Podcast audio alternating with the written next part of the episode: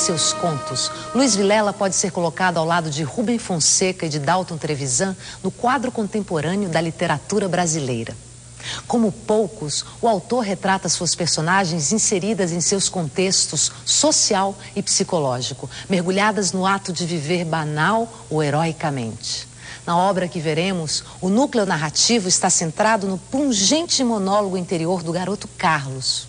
Prosa fluida, dotada de rica observação factual e de uma contenção de sentimentos só encontrada nos grandes mestres Machado, Maupassant, Chekhov. Eu estava ali deitado, olhando através da vidraça as roseiras no jardim, fustigadas pelo vento que zunia lá fora e nas venezianas de meu quarto. De repente cessava e tudo ficava tão quieto, tão triste, e de repente recomeçava. E as roseiras frágeis e assustadas irrompiam na vidraça.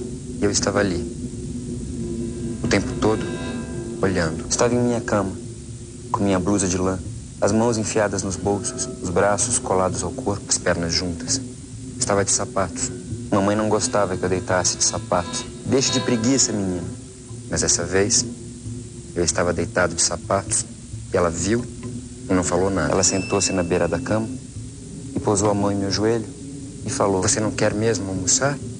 Eu falei que não. Não quer comer nada? Nem uma carninha assada daquelas que você gosta?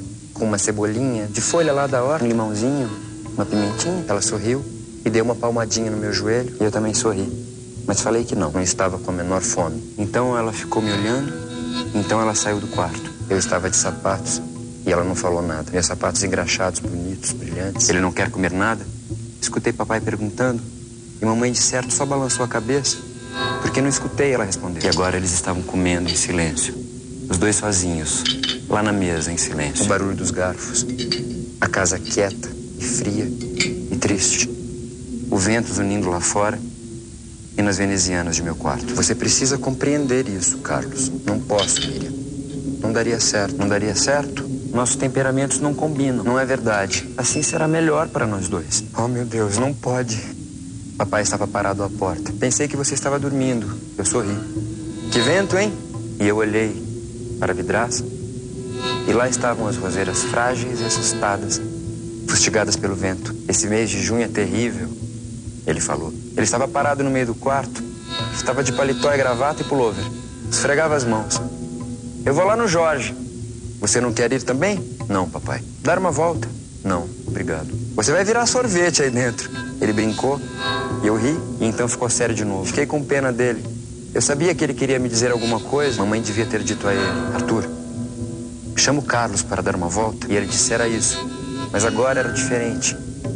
Era ele mesmo que queria me dizer alguma coisa e estava atrapalhado.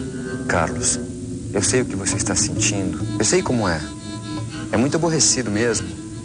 Mas há coisas piores, sabe? Eu olhei para ele, então ele baixou a cabeça e de novo estava atrapalhado e de novo eu fiquei com pena dele. Eu sei que você gosta muito dela, eu sei. Eu sei que isso é muito aborrecido, mas não se preocupe, papai. Não precisa se preocupar. Não é nada. Eu sei, mas você não almoçou? Eu estava sem fome. Pois é. Então nós dois ficamos calados. Então ele saiu do quarto. Escutei ele abrindo o portão e depois os passos dele na calçada. O vento zunia lá fora.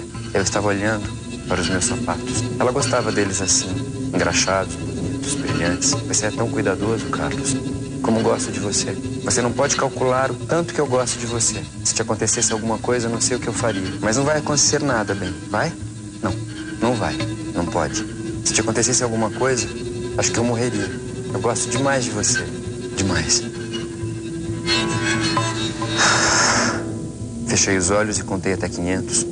E recordei os nomes de todas as capitais do Brasil e da Europa. E recordei os nomes de dezenas de rios e dezenas de montanhas e deitei de bruço e deitei do lado direito, e deitei do lado esquerdo, e deitei de bruço outra vez, pus o travesseiro em cima da cabeça, pus o travesseiro debaixo da cabeça, e apertei a cabeça contra a parede, e apertei mais ainda a cabeça contra a parede. Apertei tanto a cabeça contra a parede que ela doeu. E pus o travesseiro em cima da cabeça, e pus o travesseiro debaixo da cabeça, e apertei a cabeça contra a parede, e enfiei as mãos nos bolsos, colei os braços ao corpo. Juntei as pernas, abri os olhos e estava de novo olhando através da vidraça as roseiras frágeis e assustadas, fustigadas pelo vento que zunia lá fora e nas venezianas de meu quarto.